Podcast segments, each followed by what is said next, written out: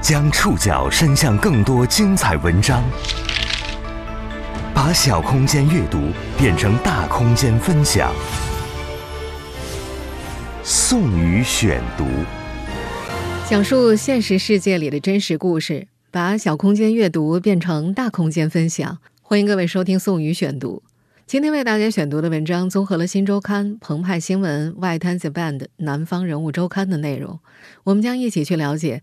郑清文为中国网坛带来的新年礼物。继十年前李娜在墨尔本公园捧起澳网女单奖杯后，又一位中国姑娘在澳网决赛引发整个世界的瞩目。I'm sure there's gonna be more and better in the future。谢谢你们，Thank you。虽然郑钦文与澳网女单桂冠失之交臂。但二十一岁的他依然完成了一次收获远大于遗憾的神奇之旅。他不仅唤起了人们对中国女网盛世的回忆，还让人们对未来生出无限期待。而他和一同成长的中国网球为无数国人带去的希望，远比一场输赢更为重要。宋宇选读今天和您一起了解郑钦文为中国网坛带来的新年礼物。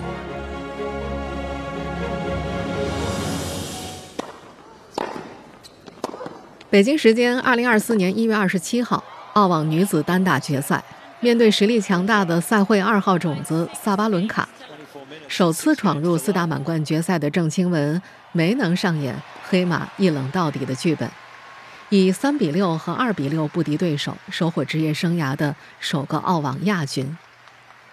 在赛后致辞环节，郑钦文首先恭喜对手打了一场很棒的比赛，然后叙述了自己的遗憾。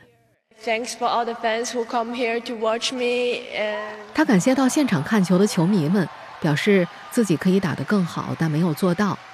他也感谢了自己的团队，帮助他来到这里。他很享受在这里打球，有太多很棒的回忆。同时，二十一岁的他确信未来还会有更多的决赛。I'm sure there's gonna be more and better in the future. And thanks for all the sponsor and thanks again to all of you guys. 谢谢你们，Thank you，谢谢。客观的讲，郑钦文的落败在网球迷们的意料之中。他的对手被外界称为 Pro 版郑钦文的萨巴伦卡，状态正佳，力量、技巧、经验均更占优势。对于这个二十一岁的姑娘来说，这个学费。不得不交。怎么说？我觉得拿到冠军才算符合我的预期吧。但是呢，没拿到，然后呢，就说明我确实还有很多，嗯，不足需要改进。嗯，其实我觉得今天没打好，还是挺，这怎么说？有点有点感觉对不起现场就是看我的观众朋友们，有点这种感觉。对，在赛后的新闻发布会上，郑钦文依然沉浸在输球的情绪里。他在责怪自己的同时，也在总结着失败的原因。但是我觉得，其实今天我还是有很多的小机会，但确实很可惜没有把握住。但我觉得，就是他的发球也并不是无懈可击，可能是我自己要提高我我自己的接发，因为我觉得，嗯，可能就是我自己还得在我就是一些短板上面去提高去进步，才能打败像这样发球大炮类型的选手。可能我觉得责怪自己责怪的比较多，然后呢，也是需要时间去冷静一下吧。他表示，他会改进不足，慢慢来。其实我更加觉得，嗯，还是要放平心态，也就是慢慢来吧。嗯，先回去把不足改进，然后呢，我们下场比赛再说。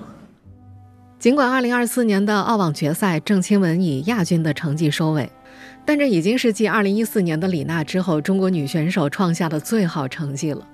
郑钦文也因此成为第二位。排名进入世界前十，第二位闯入大满贯决赛的中国网球女单选手，她的世界即时排名也上升到了第七名。更让人们惊喜的是，这些观众和球迷同样没有唯比分论，随意查看国内社交媒体评论区里清一色的不是鼓励就是恭喜。这次的澳网，郑钦文吸粉无数，她年轻自信，张弛有度，无论输赢。放下球拍都能立马和对手、裁判谈笑自如，用娴熟的英语接受采访。不止中国观众，许多国外媒体也都被他的表现折服。CNN 评价他的旅程，这是一个里程碑的时刻。BBC 的报道里，他闪耀澳网全场，而澳网官方则直接用了“女王归来”作为报道的标题。对于很多外国人来说啊，中文“亲”的发音是比较难的，于是他们就给郑钦文起了一个他们理解中的谐音外号，管她叫做 “Queen Wen”，文女王。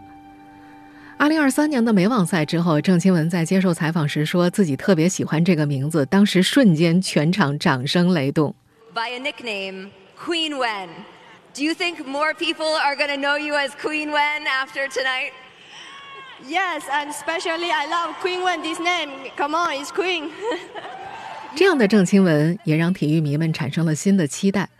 对于中国网球，甚至中国体育来说，他的神奇澳网之旅以及他所拿到的这座亚军奖杯，意义都是非常珍贵的。从默默无闻的小将到声名鹊起的准超级偶像，郑钦文的崛起之路不只是有天赋那么简单。他走上网球这条路，既是巧合，也充满必然。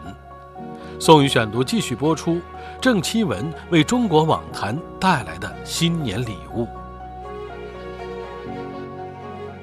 郑钦文，二零零二年出生在湖北十堰，父亲郑建平曾是一位田径运动员，家中的氛围让小钦文很早就开始展现出对运动的兴趣。从乒乓球、羽毛球到篮球，无论哪种他都想试一试，哪怕是最简单的跑步。二零零八年的时候，父亲郑建平带着六岁的女儿到北京去看奥运会，他敏锐地察觉到了小钦文对于网球的兴趣。从北京回来之后，立马就给女儿安排了几节网球课。没想到上了几节课之后，他就被当时的教练夸赞有冠军相，这让父亲分外惊喜。毕竟在此之前，郑钦文已经尝试过篮球、羽毛球、乒乓球和跑步等等，表现都不突出。郑建平曾经一度怀疑女儿是不是并没有拥有他想象中的体育天赋。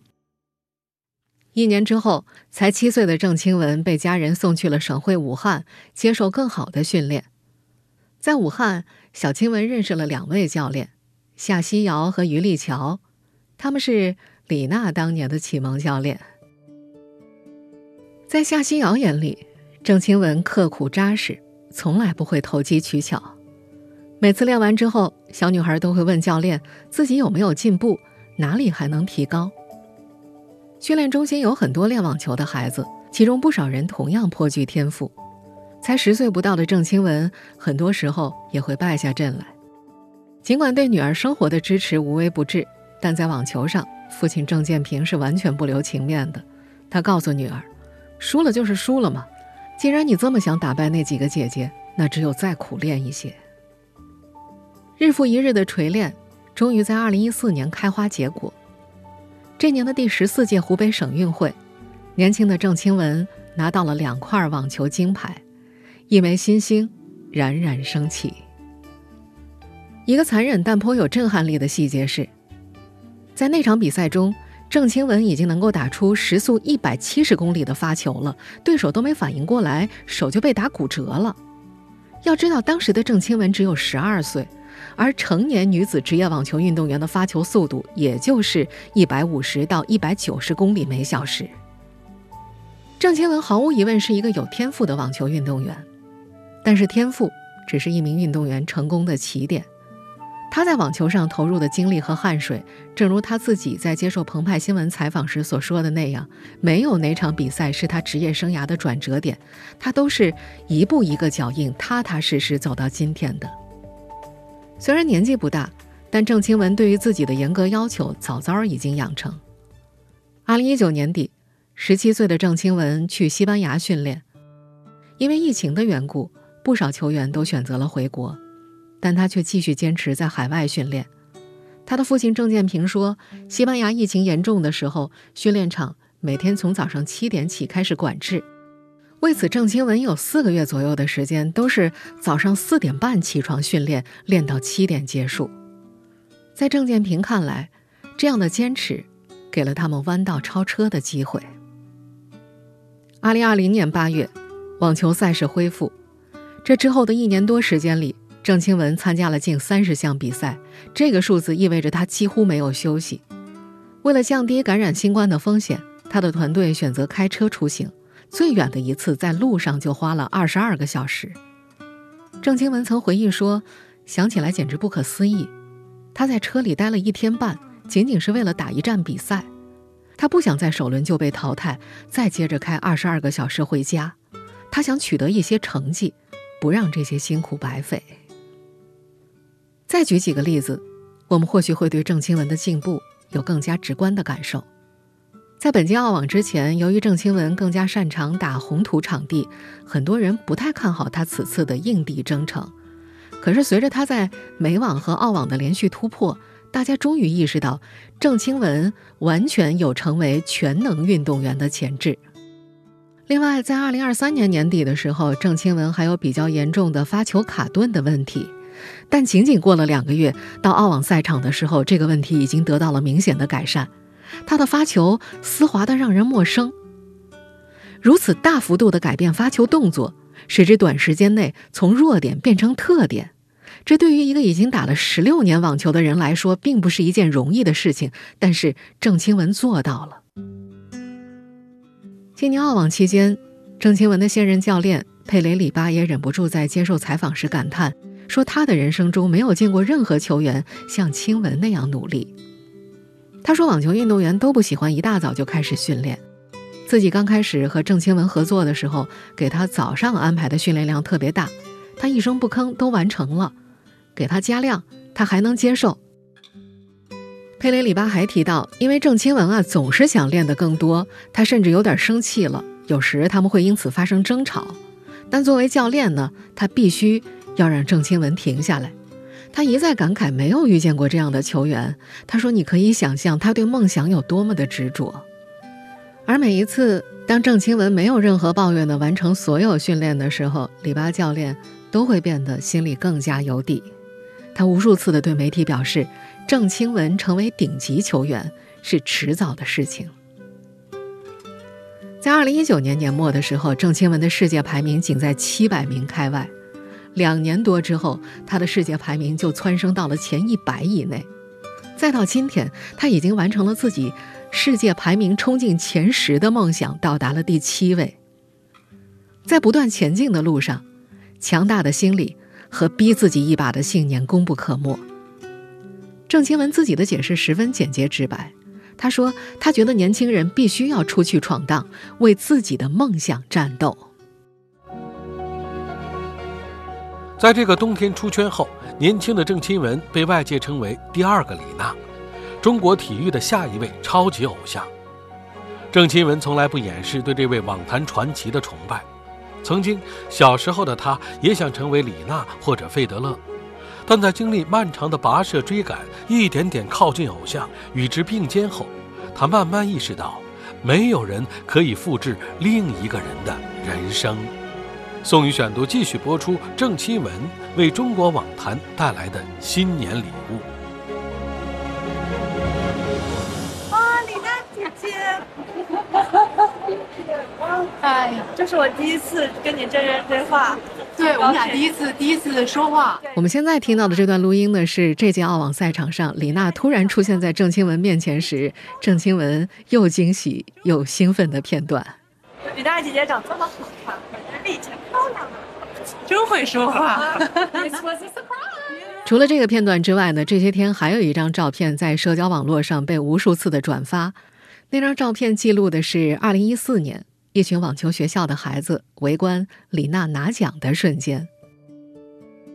照片中的电视屏幕里，在墨尔本2比0击败对手的李娜面带笑容，接过澳网女单冠军的奖杯。画面的另一侧呢，孩子们开心地庆祝这一骄傲的时刻。这群孩子当中啊，十二岁的郑钦文就在最边上。没有什么能比从零到一的突破更能带来直接而强烈的鼓舞了。郑钦文在一次采访中提到，这是一种颠覆世界观的改变，是李娜给了他梦想。就是当他赢下就是大满贯冠军之后，那个时候就我就在想，原来就是我们中国人，我们亚洲人也是可以在网球这项运动当中做的那么的出色，也是有机会可以去跟他们就是顶尖较量的。然后因为就是在娜姐没有赢之前，你会发现就是那个舞台是就是不可触摸的可能。然后在娜姐打破了这层屏障之后，你就会发现，哦，原来那个也是我们可以达到的。然后就把不可能变为可能。早在六年前，他就曾在接受采访时如此描述这位前辈。他说：“他改变了中国的网球，大多数人开始打网球就是因为李娜。”南京体育学院网球学院副院长、前国家男队主教练江淮此前在接受澎湃新闻采访时也提到，李娜的大满贯冠军让中国网球掀起了大规模的建设发展，得到了脱胎换骨般的进步。而现在呢，郑钦文已经站在了李娜那个时代的肩膀上。数字是不会骗人的。现在在 WTA 世界前一百名之内，中国女网球运动员的数量已经有七个人，其中四个人的年龄在二十二岁或以下，三人在前五十名之内。而在二零一四年的时候，世界前一百名中的中国金花六位，不仅平均年龄更大，前五十名之内的人数也只有两个。进一步统计显示，世界前一百名当中最多的是美国选手，占到十六人；其次是捷克的九人，再接下来就是中国的七个人。从曾经的网球后进国家走到今天，中国女子网球已然是世界舞台上不可忽视的力量。而李娜所留下的传奇，也被人们看到了再次实现的可能。第一次进入大满贯决赛那年，李娜二十九岁。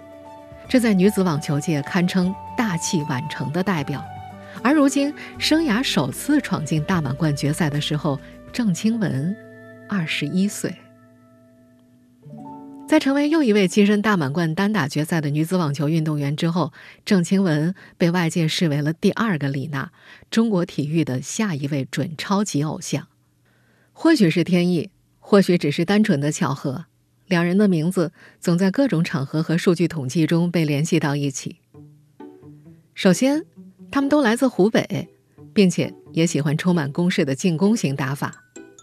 年少时，李娜在打网球之前是先练的羽毛球，无独有偶，郑钦文也是先练的其他球类，后来才在个人兴趣的指引之下改打了网球。在教练的选择上。郑钦文在师从李娜的启蒙教练夏曦瑶、于立桥之后，又在2014年进入北京匠心之轮网球学校，师从李娜退役前的最后一位教练——阿根廷人卡洛斯·罗德里格斯。和李娜一样，郑钦文也是在澳网首次闯入大满贯四强，在澳网首次跻身大满贯决赛。两年前的 WTA 多伦多站。她还曾成为继李娜之后首位在该赛事晋级八强的中国女运动员。回顾这一系列巧合，郑钦文自己也只能用“玄学”二字来解释。不过，虽然很早就被寄托了“小李娜”的称呼，但郑钦文的打法也有着自己鲜明的特点，技战术上也和李娜有着不少差别。在本次澳网上面对面交流的时候，李娜更是笑着称赞郑钦文。我要是有你的发球啊，就不怕小威了。小时候的郑钦文曾想成为费德勒或者李娜，但现在的他则慢慢意识到，没有人可以复制另外一个人的人生。他告诉澎湃新闻的记者，在当今的职业网球圈里，他不将任何球员视为偶像，因为要和他们同台竞争，要想打赢他们，就不能把他们放在一个更高的高度去仰视，应该去平视他们。接受时尚 Cosmo 访问，在被问到想成为谁时，他回答：“他想成为郑钦文，因为他希望成为真正的自己。当然，成为郑钦文，成为顶级的网球运动员，除了天赋和努力之外，还需要花费不菲的经济成本。虽然本届澳网亚军郑钦文能够获得八百一十四万的奖金，但有博主曾经粗略算过，培养这样一位网球运动员。”大概需要六百万人民币。站在前一个时代的肩膀上，自小城出发的郑钦文已经走出了一条和前辈不一样的路。她的澳网神奇之旅不仅唤起了人们对十年前中国女网盛世的回忆，还让人们对未来生出了无限期待。宋宇选读继续播出郑钦文为中国网坛带来的新年礼物。在一期播客节目中，有主持人问郑钦文：“如果拿到大满贯冠军之后，最想干的是什么事？”他的答案是开演唱会。作为一个被网球耽误了的歌手，他还喜欢画漫画，会弹一小下下古筝。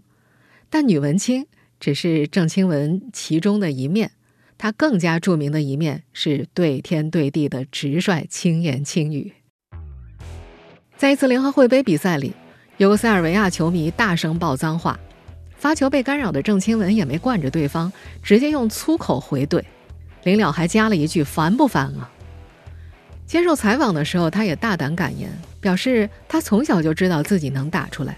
如果有人觉得他打不出来，那他就会觉得对方眼神不好。二零二三年，他被教练费塞特抛弃之后，没有选择忍气吞声。一场比赛之后的采访。当媒体都以为他会选择回避教练问题的时候，他却直言，那个教练很不道德，还说对方没有带给自己什么新的东西，没他也一样。他表示，教练走了之后，他和经纪人都哭了很久，虽然也能理解对方的选择，但不代表会原谅他。随后他又没忍住爆了粗口。还有一次，有记者认为郑钦文的教练团队不够大牌，他再次选择回怼。如果我成了顶级球星，我所有的团队成员不也就成了大牌了吗？尽管对天对地，但是法网、美网、温网和澳网的官网播客都在夸他。这位性格直率的年轻球员还有个外号，叫做“淘米姐”。呃，the former champion here in Maha Lake Open or 2019。我们现在听到的这段录音呢，是2022年法网赛后采访。当时主持人问他：“你知道上届法网冠军是谁吗？”郑钦文回答：“不知道啊，你告诉我呗。” I saw the picture, but I don't know the girl. Yeah, Barbara Krejcikova. Yes. Do you know her? Uh, tell me. Okay. 这段视频迅速在外网出圈，也成了郑钦文的吸粉名场面。他后来在接受腾讯体育采访的时候，还特地解释，因为自己在比赛期间是不上网的，所以才会有这样的回答。因为你知道，我在比赛期间我是不上网，也不关注新闻的。当时我看着他那个，就是语气眼神的时候，看着我，总觉得就是我有病的那种感觉。因为法网冠军嘛，毕竟还是很火的，也是后来他告诉我，然后我才知道，哦，原来那个人是法网冠军。而且我自己也是不太关注这些方面，因为我觉得就是不论别人取得怎么样辉煌的成绩，那都是别人的，我应该更专注于自己的提高和进步。才二十出头的郑钦文，当然也会紧张，当然也会偶尔陷入失落和茫然，但是他有一套自己的调节方法。比如在这次澳网半决赛之后，创下纪录的郑钦文收到了很多人的祝福，但是他很清醒。知道自己那一刻更加需要的不是亲朋好友的关切和欢呼，他选择把手机关掉。他后来告诉媒体记者，在自己这个年龄，很容易被社交媒体和太多的祝贺影响，他的心境还没有强大到可以不受影响的地步，所以他选择了物理屏蔽，这也是对他来说最为简单的方式。二十一岁的他。已经开始渐渐变得平和了。他说：“他发现，只有自己变得平和，才能打得更好。他也在逐渐走向成熟。”他表示自己一年前的时候还耐心不足，会把情绪发泄在球场上，连累了自己的团队。但现在他觉得，更应该享受打球的过程。学会充分表达自己、利用自己野心的郑钦文，也在渐渐褪去浮躁。二零二四年的澳网是郑钦文和中国网球的一个新起点。在被现场的主持人问“你正在扛起中国网球大旗，对你来说意味着什么”的时候，郑钦文是这样回答的：“At beginning, I will feel this is like a responsibility, sometimes pressure, but right now, I just trying to focus on myself, you know, trying to just play day by day, don't think too much。”他说：“一开始，他觉得这是一种责任。”也是压力，但现在，他只想专注于自己，日复一日的打球。不要想太多。年轻的郑钦文开始以一种松弛的态度去看待所有的得失，这在他的社交媒体上也能窥得一二。他的个人主页上写着三句话：“未来无法预测，过去不可改变，当下正好追梦。”二零二三年的下半年，郑钦文被华中科技大学录取，现在是一名大一新生。许多运动员进入大学之后会去读经济管理，毕竟这些专业可以帮助自己开拓视野，给人生带去更多的可能。但郑钦文没有，他坚定地选择了运动训练专业，因为这是他最投入也最为热爱的领域。郑钦文的故事，其实很像一面镜子。这代年轻运动员们的世界观已经和前辈们不太一样了，他们同样坚韧拼搏。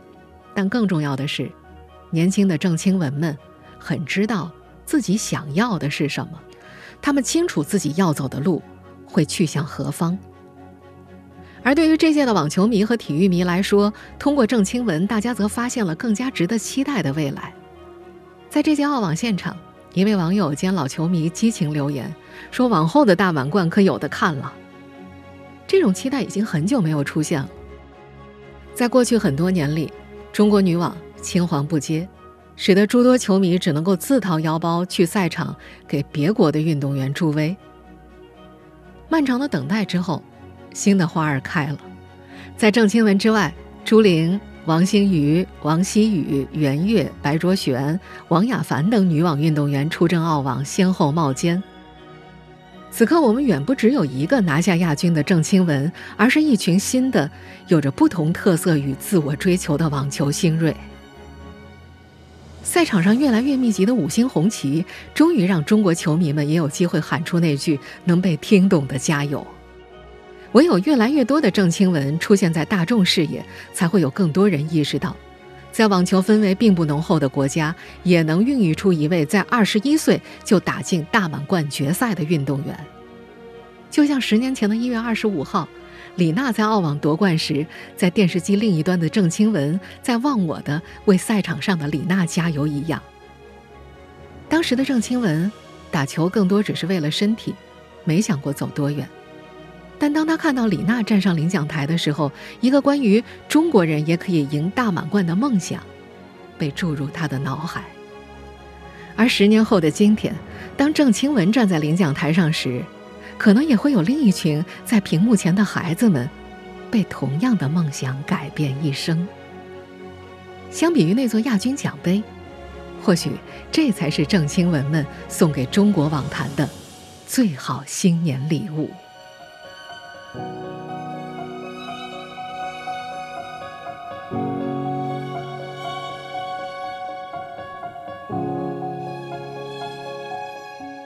以上您收听的是宋宇选读，郑清文为中国网坛带来的新年礼物。本期节目综合了《新周刊》、澎湃新闻、外滩子 band、南方人物周刊的内容。收听节目复播，您可以关注本节目的同名微信公众号“宋宇选读”。我们下期节目时间再见。